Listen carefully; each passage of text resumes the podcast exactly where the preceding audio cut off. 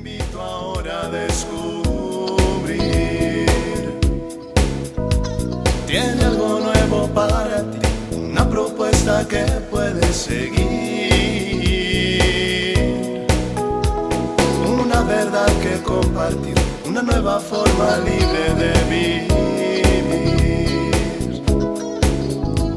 Un sencillo estilo de servir, el camino hacia la santidad. Hola, qué gusto saludarte en otra cápsula de paz y bien. Vamos a pedirle al Espíritu Santo que nos ayude a tener estos minutos de reflexión, de paz, pero sobre todo de ese encuentro con Jesús. Hoy te voy a platicar la historia de un profeta.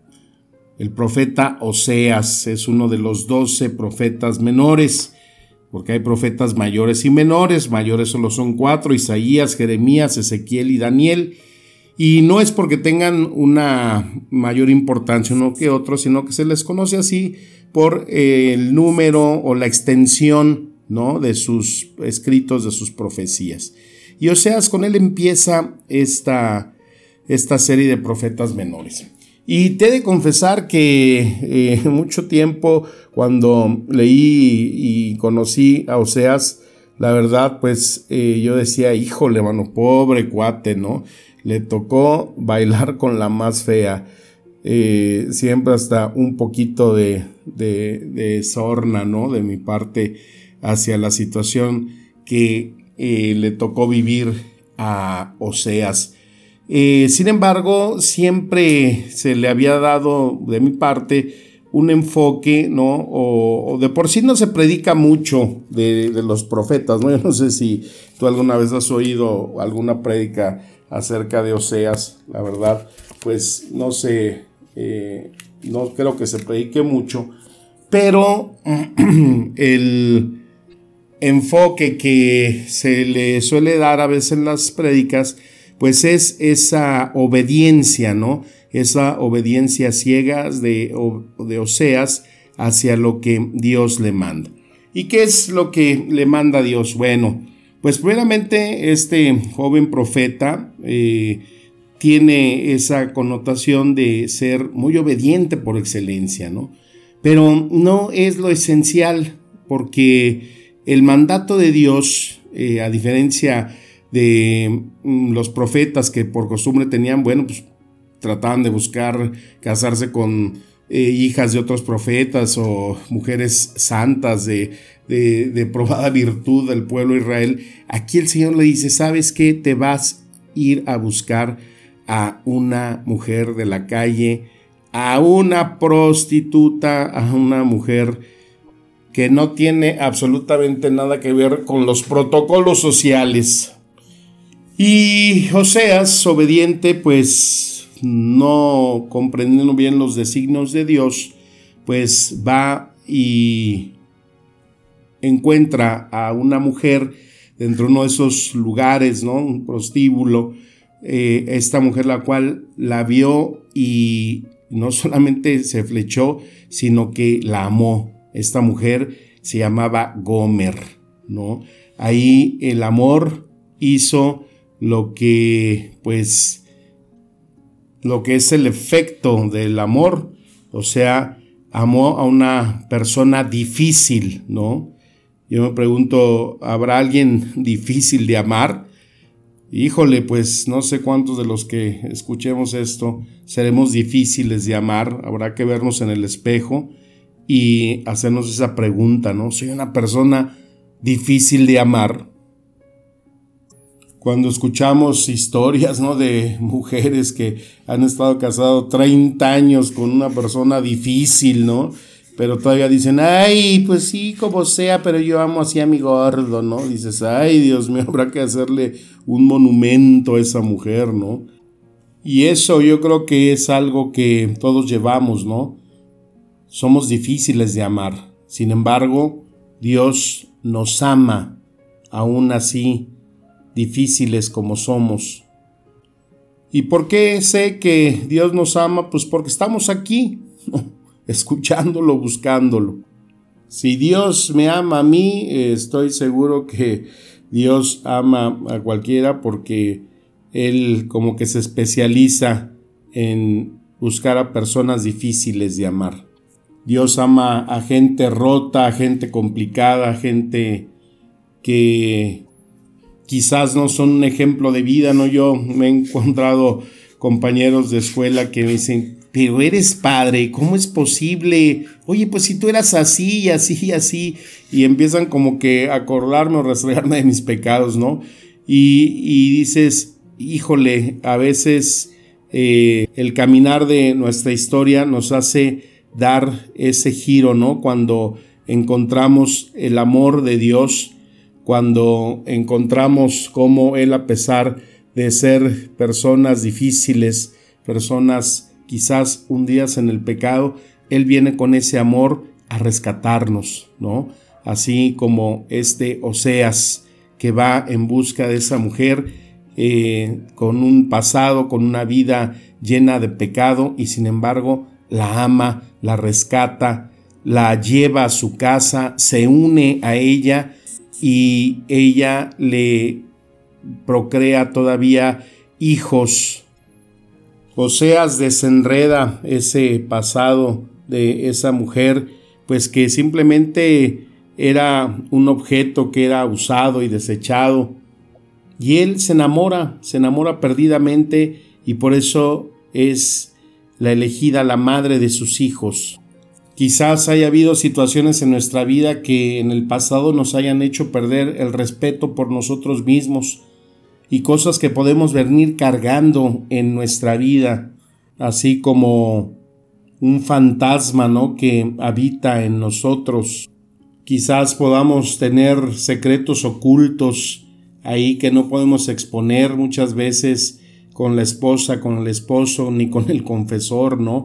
Están ahí muy, muy enquistados en un armario, en un archivo de nuestra vida oculta de nuestro pasado, historias de abortos, de divorcios, de suicidios fallidos, cosas que están ahí muy profundas pero muy latentes. No se diga de adulterio, de fornicación, de relaciones malsanas, que han hecho que nuestro pasado pierda ese respeto y que muchas veces nos impide alzar la vista con dignidad. Y eso es lo que se vale muchas veces el mal para estar sacando a flote esos misterios de nuestro pasado y que no nos permite creer en el amor de Dios, que no nos permite eh, tener la capacidad de darnos cuenta que el Señor en su misericordia todo nos perdona, que Él nos rescata, que Él está enamorado de nosotros así como este Oseas, que no le importó ningún tipo eh, de pecados del pasado de esa mujer, simplemente él la amaba, él sintió verdaderamente que su corazón pertenecía ahora a esa mujer por la cual pues no se sentía ni se tenía ningún respeto. Al tomar Oseas a Gomer como esposa, le da entonces esa dignidad y uno podría pensar, ¿cómo puede haber santidad en un matrimonio cuando uno de ellos no es santo? ¿No? Cuando uno de ellos está eh, pues empañado por ese pecado, por esa vida disoluta. ¿Cómo puede haber esa santidad? Bueno, pues claro que la hay, ¿no? ¿Cómo podemos tener nosotros ese amor santo, esa unión con Dios, si Él es santo y nosotros somos pecadores? Qué hermosas esas palabras de Santiago 4:8. Acérquense a Dios y Él se acercará a ustedes. Pecadores, límpiense las manos. Ustedes los inconstantes purifiquen su corazón. Estas palabras para todos aquellos que venimos de vidas difíciles, de vidas con pecado, de vidas con pasados pues no muy orgullosos. Y eso es lo que envuelve ese amor de Dios, ¿no? Que él puede transformar y puede hacer santo esa unión, esa dignidad de amor entre aquel que, alejado de una vida de santidad, ahora experimenta ese amor de Dios. Imagínate si uno se pusiera a pensar en su pasado, en las infidelidades, pues jamás eh, hubiera, en mi caso, yo por ejemplo, siquiera haber pensado, ¿no? Que podía llegar a haber sido un religioso, un, mucho menos un sacerdote, y que consagraría, entregaría mi vida a Dios. Muchas veces en el matrimonio se da esa situación, ¿no? Cuando no se tiene ese amor en el cual se perdone un pasado, se saquen esos fantasmas que se van escondidos y que se envuelva una relación en ese amor que todo lo perdona, que todo lo acepta, que todo lo ama. Dios te ama tanto que entonces te transforma en alguien. Eres alguien que Él ama, que Él quiere que seas parte de su posición, de su corazón. Y el problema cuando alguien no recibe y no cree en ese amor en el que Dios nos quiere envolver, pues es lo que pasa con esta relación entre Oseas y Gomer, cuando Oseas no se cansaba de decirle que la amaba, que la amaba, que la amaba, y que pues no veía muchas veces que esta mujer recibiera ese amor, sino que pues cuánto tiempo resiste uno, ¿no? Al estar insistiendo que eh, amas a alguien y no recibe y no sientes que eres correspondido, porque la historia pues nos dice que esta mujer eh, regresa, ¿no? Al pasado, lo que diría San Francisco, regresa al vómito de su voluntad y deja a Oseas y ella regresa a esa antigua vida, pero no solamente de prostitución, sino que dice la escritura que todavía da un salto más para abajo, ¿no? Ya es ahora una esclava, regresa como una esclava, antes como prostituta era libre y cobraba, ahora como esclava tenía que seguir proporcionando ese placer sexual, pero ahora eh, sin recibir nada a cambio. ¿Qué es lo que pasa muchas veces cuando nosotros decimos que sí recibimos y creemos en Cristo como nuestro Señor y Salvador? Pero eso nos ha eximido muchas veces de regresar al pecado, de regresar a ese vómito de la, voluntad. Nadie puede decir que pueda tener esa vida de santidad o cómo ha enderezado perfectamente su vida, sino que eh, muchas veces, pues aún con ese lienzo que nos ha unido al Señor, nosotros hemos caído, hemos regresado muchas veces a esos fantasmas de nuestro pasado que nos vuelven a envolver en una situación de pecado. Ese nuevo matrimonio después de otro eh, fracaso en el divorcio, ese regresar a un mal hábito, ese regresar a volver a ver pornografía, ese regresar a una adicción, a volver a tomar, a volver a drogar. Cuando crees y piensas que ya lo había cedido, vuelves, volvemos a caer una y otra vez. Y ahí estamos como esa Gomer, muchas veces descendiendo aún más que en la vida de pecado que habíamos llevado y ahora se ha hecho más grande ese pozo.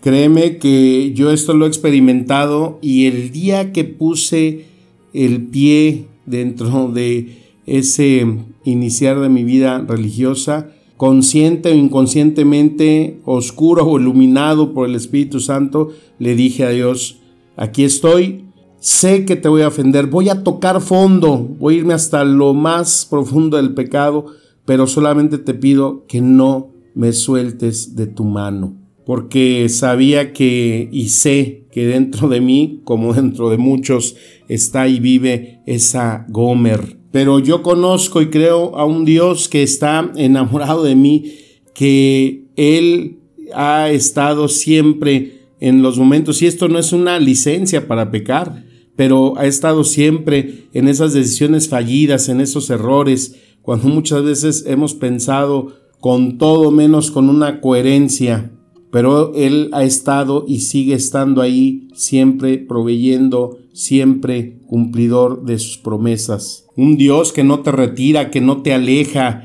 que no te dice no vuelvas a la iglesia, no vuelvas a estar en mi presencia hasta que no corrijas esa vida disoluta. Gomer se va porque no era que le gustara la prostitución, se va porque Gomer es una víctima de no creer, de no saberse que era amada. Y cuando la están subastando ahí como esclava, Oseas busca todo lo que tiene, sus posesiones, y ahí dice, yo la compro.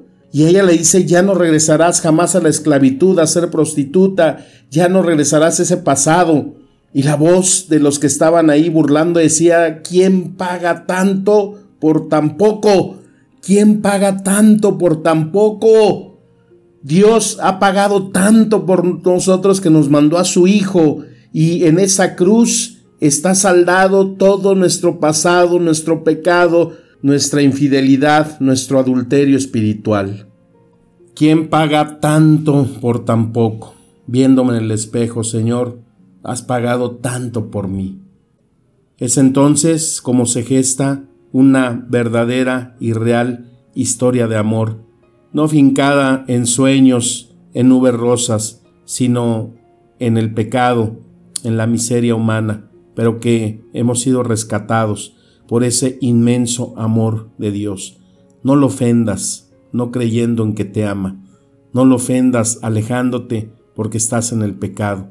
No lo entristezcas porque hasta en una vida difícil, una historia que es tu historia.